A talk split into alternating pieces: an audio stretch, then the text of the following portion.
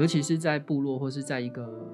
比较偏远的一个小村子里面，你知道，我觉得人跟人之间的距离有时候就是因为八卦而疏远或是靠近，真的，或者是传说疏远而靠近。对，所以我觉得这些听说谣传啊，在一个小的一个聚落里面，它是一个非常有力量的一件事情，也是语言的这种力量。嗯、那刚刚前面有说，就是古买它有很多种语境上或者是语言文化上的一个意思，所以在这出戏里面呢，其实我们在讲的也是一个语言的一种力量，或者是语言的一种影响。嗯，就是就是剧情来说，它是一个结婚，然后婚礼前一天新娘逃跑了，然后部落谣传说有熊下山了这样的一个比喻，而且发生在呃故事场景是设计在一九八零年，尤其是一九八七年。时代开始，相较于过去来说，可以稍微拥有靠近一点话语权利，然后或者是稍微有发声的一点机会，所以我会觉得，哎，设定在一九八七年这个时间是一个很有趣的。欢迎光临，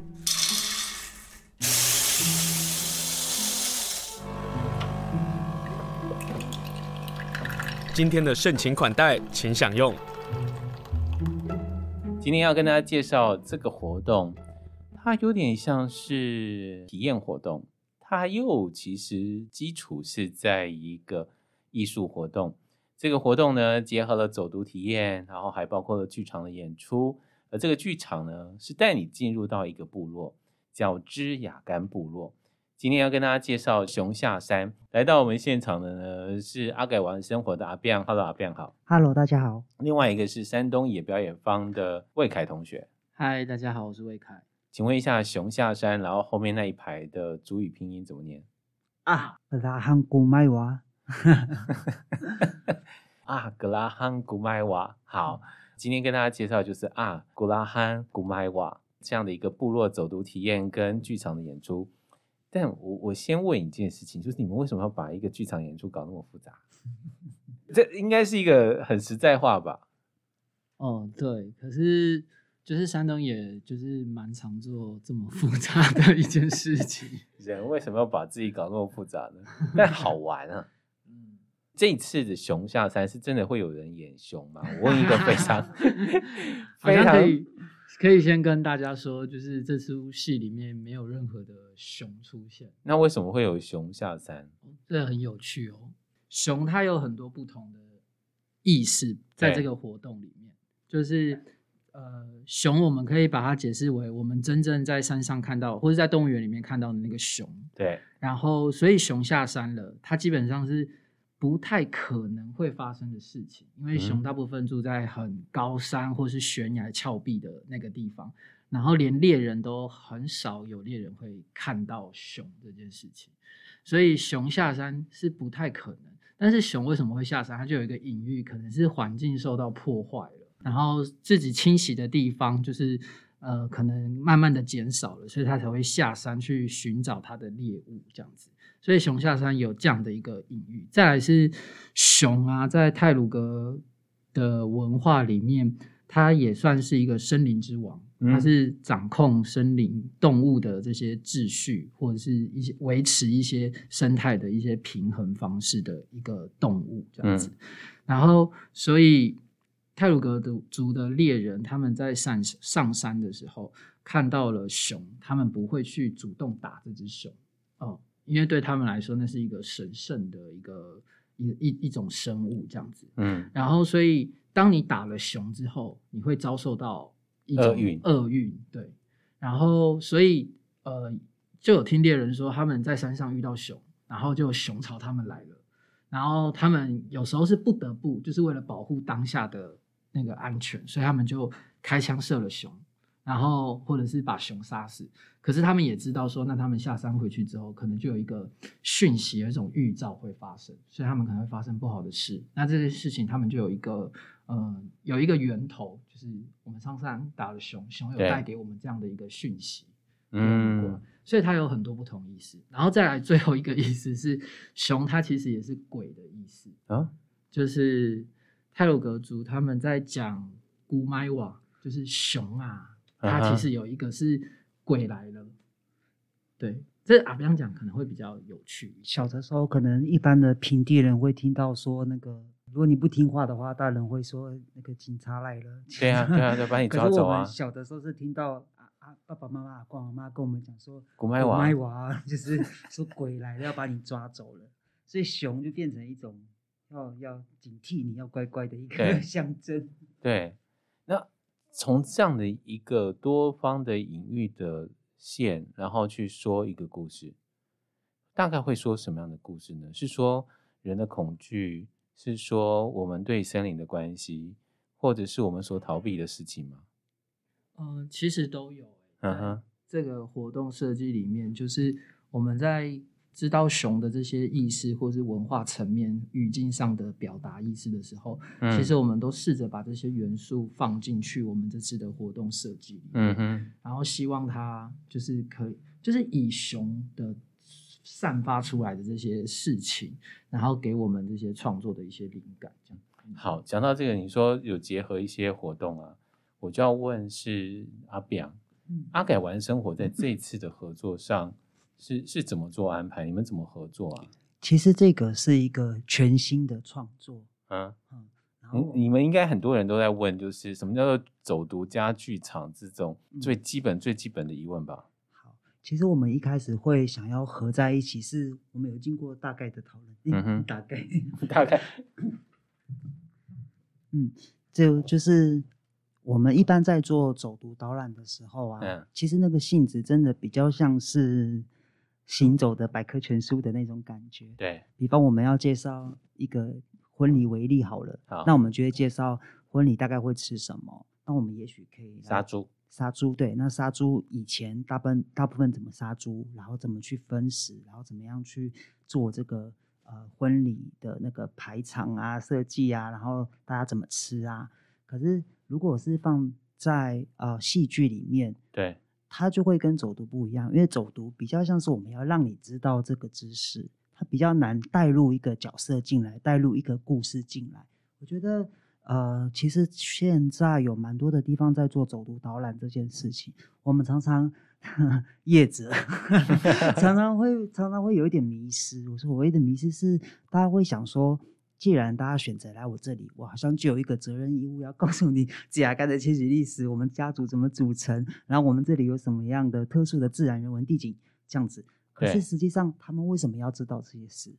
就为什么其他的人要知道这件事情？但如果今天换一个角度，是从剧场的角色来出发的话，嗯，我们透过一个故事，这个故事本身是会让不同的民族或是不同地区的人，即使我们不是太鲁阁族，他一样会有共感在这个里面。那抓住这个共感，它反而能够更进入到这个文化的脉络里面，所以这会是我想要跟山东人一起合作的。各位听众，他们在玩一件事情是没有人玩过，可是他们在突破一个所谓的认同，或者是在花莲我们无法不谈、无法不认识原住民文化，但是在花莲有很多的艺术的，不管是展演或者是作品的，跟大家产生对话的机会。可是我们就看到一个单面的一个回馈，你们现在要做的就是，我们就来一个比较立体的，把这个感受直接拉进来，拉出去，一种我我觉得是真实的去从虚拟到实境的一种对话的机会，是这样，没错，你们玩好大哦 问题来了，就是说。看起来这对象绝对会是比过去你们所面对的观众群或者是参与者是更广的，没错。但你们宣传就很痛苦喽。对，我我其实有点焦虑，因为我们其实一般来讲，如果假设这一次这个这个活动是针对外地客的话，对，那你一定至少是三个月以前就要开始宣传。对，因为外地客来到花莲，那就有种种的必须安排的事情。对，嗯，所以我们这次宣传上面就有一点点的碰壁。嗯，好，呃，先第一个部分，我们就先从花莲的观众、花莲的听众这这来做宣传好了。就是我我们怎么去开始对这件事情感到兴趣？你刚刚说熊下山，它有几个重要的意涵，可是故事的描述跟铺陈。会是第一个关键，大概会是说什么样的故事？然后你们刚刚说结婚，他就把这个结婚在走读体验跟剧场演出都一起呈现吗？就是这个活动它分成下午跟晚上，嗯，然后下午的时候，呃，会有一些部落的体验，你可以去实际的动手去做泰鲁格传统婚礼的一些传统美食，然后再一起去走读我们晚上的演出路线，但是因为那个走读的那个路线，下午比较是像阿彪刚刚说的，是一种走读的方式，传递你一个知识，对，嗯，然后最后再一起去共享那个婚礼的美食，然后到了晚上的时候，我们还是同一条路线哦，然后但是这个同一条路线，你会觉得，哎，跟下午走的时候不太一样，是你在走的时候，它是有一些事情发生。呃，营造一种一九八零年代的氛围，然后这样的一个、嗯、看一个结婚的一个 路线，然后因为他的故事发生是在结婚前一天，然后有一个新娘她逃跑了，然后这个她落跑的的时间点刚好是部落谣传出说，哎，有熊下山了这样子，然后所以大家就会很紧张，说，哎，这个新娘就是又逃跑了，然后部落又有熊出现了，那大家就要集体的去找她。所以就在这样的一个找的这个过程当中去完成这出戏。那为什么要用找这件事情？其实也很有趣，是我们这次走读的这个路线是，等下可以由阿表可以稍微跟大家讲一下，是我们是在芝雅干，大家都称为第五组的一个路线。然后第五组它的马路上面很宽广，然后它的那边的传统旧部落的组成也相对于其他芝雅干部落不太一样，然后它很。繁琐也很丰富的旧部落的族群，然后人人口也是最少的，在芝雅干里面来讲，嗯，然后所以他们马路那么宽广，然后到以前的时候，大概八零年代九零年代初的时候，大家其实都是在外面去玩捉迷藏啊，或者是以前那一大片全部都是玉米田、花生田，然后大家都会穿梭在那个玉米田间，然后玩耍，然后大家整条街其实是蛮热闹的。但其实今非昔比，就是现在我们在，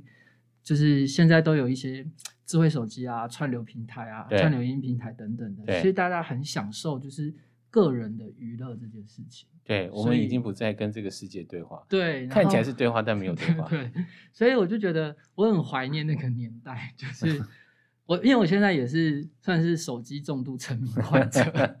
对，可是我很怀念那个年代，是以前我们就是。小时候都会在马路上面玩耍，然后其实邻居就是你经过邻居家，邻居家在吃饭，你就会变成是你去吃他们家的饭，类似像这样子互相互相的那种状态。所以一九八零年代到一九九零年初，一直是我觉得是最美好的时代。在那个年代呀、啊，也因为这样的一个环境，所以大家愿意生孩子，因为整个村、整个部落一起照顾孩子嘛。嗯、我晚一点回去，那反正我的孩子在。隔壁家有饭吃，那彼此的照应，那就是一个非常温暖，以至于我们到现在回头去想，就觉得那段时间是非常好的。所以你们就要用这样的一个场景去说故事。但是阿表，第五组是什么？第五组它其实是日本时期的行政分类、行政分区。Uh-huh. 现在是国民政府是第第一零、第二零，对，到第十二零。日本时期的时候是把我们分成五个组。哦。然后我们那边是最后一个组，是第五组。它很特别，是其他的组啊，他们的家族的人口数比较多。Uh-huh. 就比方我们那个第三组、第四组那边有大量的来自洛少旧部落迁来的家族，对，非常多人。然后或者是现在的第四组，就是第九零那边有蛮多的人是从天祥部落或者是从大希尔部落迁来自雅干。可是。最特别的是那个第五组这边啊，uh-huh. 那个部落数超多的，有那个利乌西里面的布都努部落，uh-huh. 然后有格巴扬部落，然后有的基吉部落，然后也有的布都部落，然后还有么格莫吉就古木语部落。你们那个时候应该是三不五十在打架吧？就就会觉得很有趣，都是小家族小家族，可是非常的多的家族全部都聚居在那个第五组那里去。Uh-huh. 然后就像刚伟凯说的，我小的时候有一次就有一次印象很深刻是，是反正就是我很晚回家啦，然后整个第五组的人都出来 找我们家，都出来帮我我们家的小朋友来找，所以在哪里在哪里。对，其实我真的蛮怀念，就是过去在第五组的那条街上，嗯，每一个人在夜晚的时候走到马路上，不像现在，我走在那个路上的时候，总会想说我要怎么跟其他的人互动。可是其实我在小的时候是非常自然的，然后可以跟随意的跟 其他人打招呼，或者是吃饭啊，或者是聊天啊，或者直接走到人家的家，嗯、进而到他的房间。现在这种事情啊，就变得非常的困难。欸、中秋节刚过啊，我真的碰到这个问题哎，就是遛狗的时候啊，经过人家，人家在烤肉嘛。我真的不知道该如何打招呼哎 然后打完招呼呢，也不知道，就是打完招呼好像要必须赶快闪，赶快要走。但是我们小时候不是这个样子啊。我还想再补充一件很有趣的事情，我们那个办感恩祭的时候会分成五个组去做比赛，就每一个组要表演呃传统舞蹈，然后也会比那种剥花生、剥花生壳，然后还有锯木头或者什么各种趣味游戏。就比赛哈，对。然后，因为第五组的人真的太少了，其他组会有一个状况是说，哎，你跑过你就不可以再跑哦，要让大家有机会都可以拿到沙拉油、卫生纸哦。然后，可是，在我们第五组会变成是，哎呀，你一个，再再下一个，再去一次，再去再再去一次，再去一次，这样就很好笑。就大家的感情好像在很多的公共场合的活动当中变得就非常的凝聚，这样。好，从走读到剧场，第五组会产生什么样的？效应或者是反应吗？你你们会希望怎么样的去融合？呃，我们其实，在走读的时候，先设计为每一个游客，嗯、我们会帮他们做分组，他是属于第五组的哪一个家族？哦，嗯，就是我们真的融入到变成其中一个家族了。对，然后我们在，因为过去其实没有办桌啦。办婚礼的时候，就是亲戚们一起来准备，说：“哎，你今天要煮炒米粉，你今天是煮汤，然后是这样子去做分配的。”哎，嗯嗯，所以这个游客呢，他进来这边，我们就帮他做分组，那他就要扮演某一个家族，那他今天要去做的是某一个食材。对对，然后再来就会呃分食，我们过去。结婚分食会分到一条年糕，年糕上面放一条猪肉，这个都是现杀现做好的。然后我妈说，那个猪肉有时候上面还会有血，她会把那个糯米糕洗干净再来吃。好，就是这个现在其实是比较少看到的一个分食的状况。对，对然后我们会让每一个家族拿到这个分食的礼物之后。带去你要学习制作传统食材的地方，嗯哼，那个老师就会教你，你等于是一个交换的概念，他会教你怎么样去制作竹筒饭、香蕉饭跟芋头糕。那做完之后，我们就会开始去进行这个第五组的传统领域跟当代领域的一个走读，最后我们就会来到婚礼的现场。等一下，这太好玩了。对呀，我就说很好玩，这这很好玩哎，这个根本别的地方玩不到的啊。然后根本产生很多你未曾打开的五感的这样的一个体验呢。没错，欢迎大家上山东野表演坊，或者是阿改改呢是改变的改，阿改玩生活的脸书，你就可以看到这一场的我们说剧场演出吧。因为在前面会有一个走读体验，也许大家参加过走读，但你有没有觉得一个问题是你看到的这些的景物？都是过去的事情，我们所听到的都是过去的事情，可是它没有一种身体的体验。我们最多的身体体验就是我们实际走到这个过去的路径，或者过去的房子前。可是这里头人的生活，或者是这里头人所吃的东西，我们真的有体验到吗？还是都只是另外我们来到一个现代的现场，遥想在过去？好啦。在熊下山，他们所办的这样的一个戏剧演出，说其中一个部落走读体验。刚刚啊改完生活的阿比昂在上一段跟大家说的是，就直接带你进入到一个婚姻要去准备的事情。那你参与的事情，从味觉、从视觉、从触觉，一一都体验到的时候，再进入到剧场，会有哪一些很棒很棒的？我我说冲突也好。或者是感受也好，今天跟大家介绍就是熊下山啊，古拉罕古麦瓦的这场的演出。来到我们现场的呢是阿表跟魏凯。魏凯，我问一个问题啊，你从富士村，然后到上一场到这一场，其实我看到一件事情啊，就是谣传。这这个这谣传在你的戏剧里头会一直不断出现的。来聊聊这件事情，好不好？我我我觉得这个是可能在部落演出，或者是在这种我们办类似环境剧场，来到我们花莲，来到部落，或来到进入到社区，可以说操作或是描述的方法吗？嗯，我觉得清盛哥很会问问题，就是的确在呃，就是我过去在做社区或是在做。那个部落的时候，我都会先抓一个大家共同有兴趣的这个东西，嗯，然后我觉得八卦或是传说是是我很感兴趣，然后我相信大家 应该也很感兴趣，因为尤其是在部落或是在一个比较偏远的一个小村子里面，你知道，我觉得人跟人之间的距离有时候就是因为八卦而疏远或是靠近。真的，或者是传说疏远而靠近，对，所以我觉得这些听说谣传啊，在一个小的一个聚落里面，它是一个非常有力量的一件事情，也是语言的这种力量。嗯、那刚刚前面有说，就是姑买它有很多种语境上或者是语言文化上的一个意思，所以在这出戏里面呢，其实我们在讲的也是一个语言的一种力量，或者是语言的一种影响，嗯，就是。就是剧情来说，它是一个结婚，然后婚礼前一天新娘逃跑了，然后部落谣传说有熊下山了这样的一个比喻，而且发生在呃故事场景是设计在一九八零年，尤其是一九八七年那个时代。嗯，一九八七年的时候，就是台湾经历了戒严的时期，开始动了。对，就是我们开始。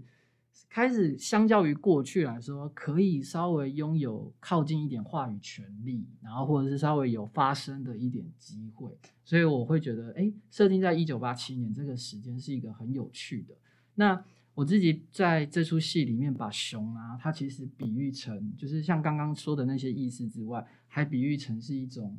呃，另外一种文化来的刺激，或是另外一种隐形的力量，比如说，他因为熊下山了，所以他牵制住很多我们半夜不可以出门，因为会被熊攻击。我们要把家里的门窗都关起来，就他改变了部落的呃以前的一些生活习惯，因为以前可能不用锁门、不用关门窗等等的。然后因为熊下山了，所以你要注意很多事情，你要注意什么样的事情？就好像以前。我没有参与过那个年代，但是在教科书上面都会听到说，哦，戒严时期的时候，我们有宵禁，我们有法禁，我们有很多禁、很多禁禁止的这些禁令，因为它会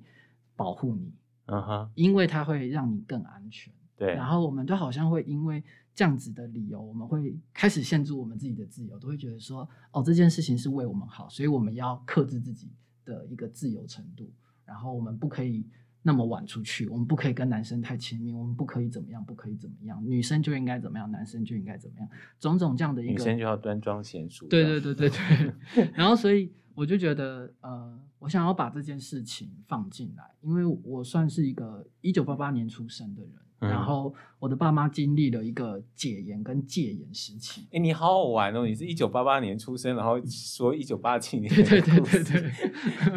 就是我觉得这件事情也很好玩，就是。我自己在做这个剧本的时候，也很多东西都是用听说的，嗯，所以我觉得这些听说的东西，我就想要把它用的很彻底，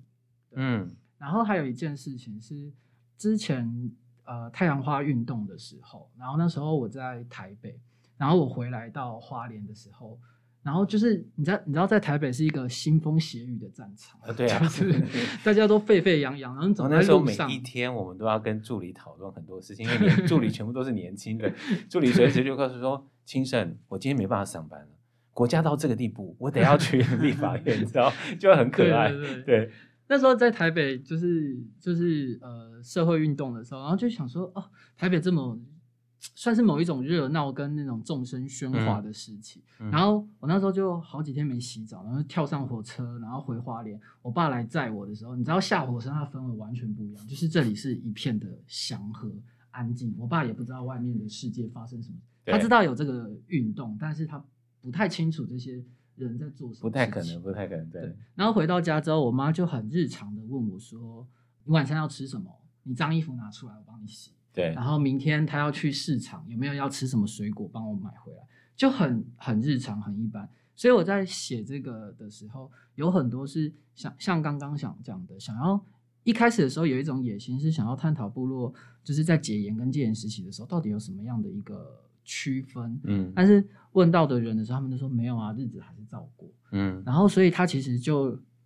让我在熊下山有一个很大的一个创作的动机，就是当熊来的时候，下面的日子还是要照过。然后。熊，它的确是一个类似像国家大事的一种警讯，或者是一种氛围、嗯、一种时代的一种方式。可是，你要怎么样跟这个大事件在做呃市井小民的日常生活、日子照过这件事情，还是要持续的去发生。那这两件事情会碰撞出什么样的东西？好符合现在的社会哦。我就觉得这件事情是一个很有趣的讨论。等一下，你们两个到底脑袋到底装什么啊？你们两个为什么可以编出 其实很有意思的故事？哎，大家，山东也表演方或者阿改玩生活，你去查一下，赶快去订票吧。对，好，那我先跟大家说一下这个表演时间啊，这活动时间是九月二十二号一直到九月二十五号，就只有四场。然后其中包括了走读，但我要问一下，就是当我们知道熊下山啊，这个哭买有一个其中是恐惧啊什么这种很多很多的情绪在里头，但是那个逃婚啊，就是不见这件事情，我我把它解释成逃婚，它应该不只是逃婚了，它应该有很多很多的原因。女孩在这个事情里头会是什么样的角色吗？她绝对会是一个引燃点吗？你可以透露多少？可以啊，就是我觉得我自己观察啦，像我自己也是因为婚姻的关系，所以进进入到呃支亚干部。对，然后所以我自己在部落的观察，部落要有新的人口，或是要有呃流动的人口啊，其实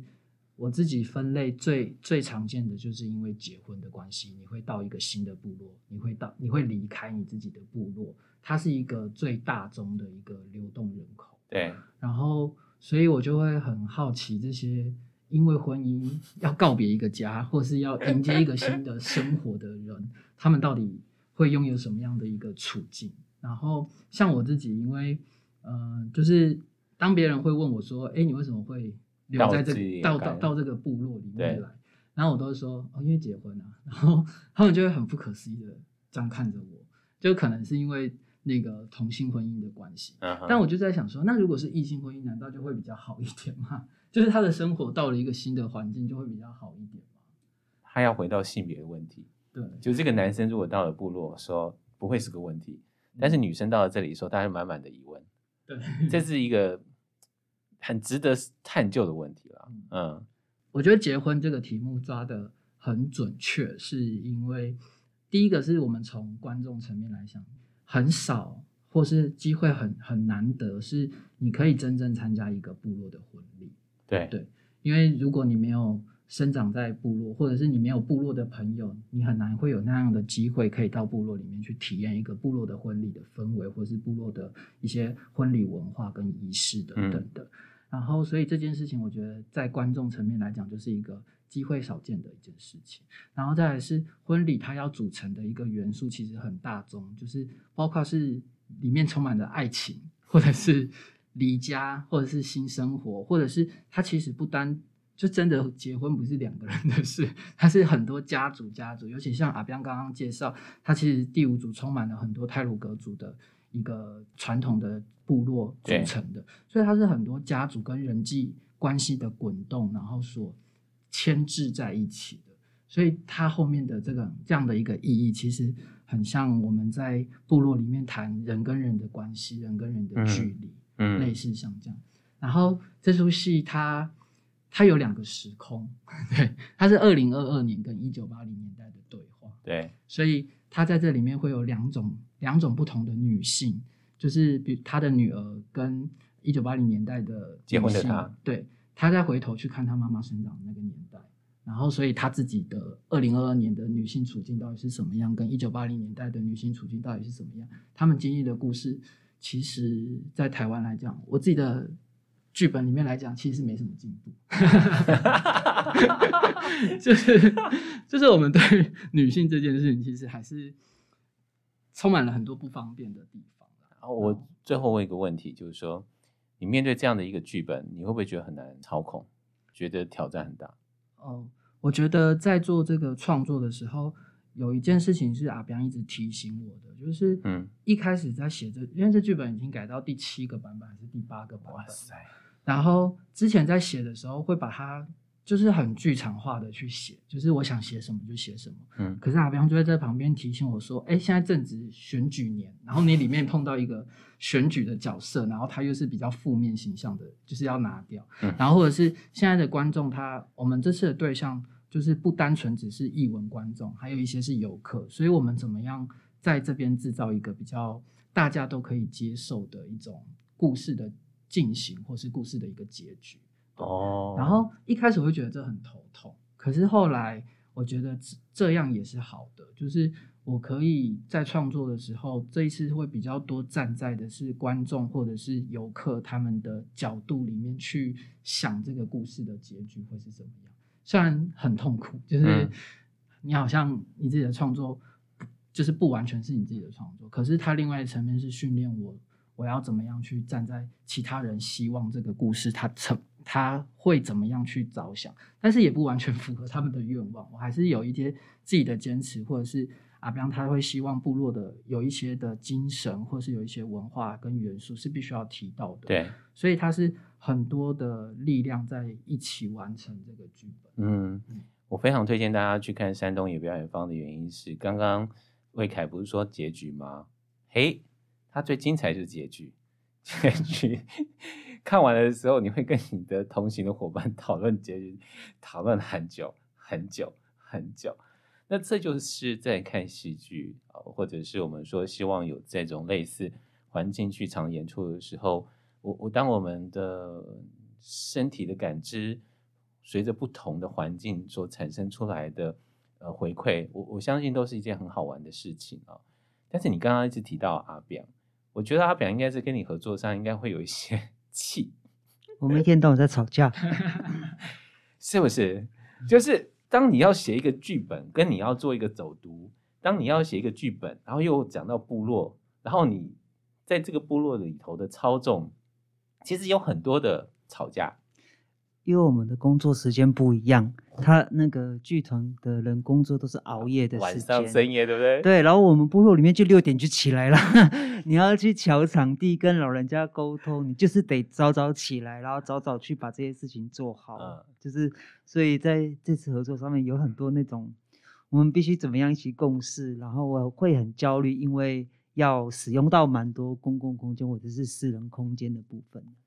哎，这个是真的是在。部落或在花莲生活才会面对的问题，哎，否则我们真的就想说，哎，你就是一个这个空间啊，你把一个空间拿出来啊，我们这边就是演戏啊，这边就走读，走完了这趟，我们跟部落其实也没有很大很大的牵扯或者是影响，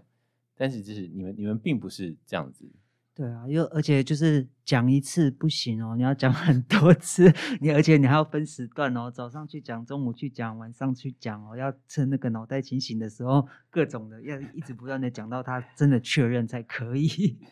欸，你很懂部落哦，不愧是阿改玩生活。需要广播吗？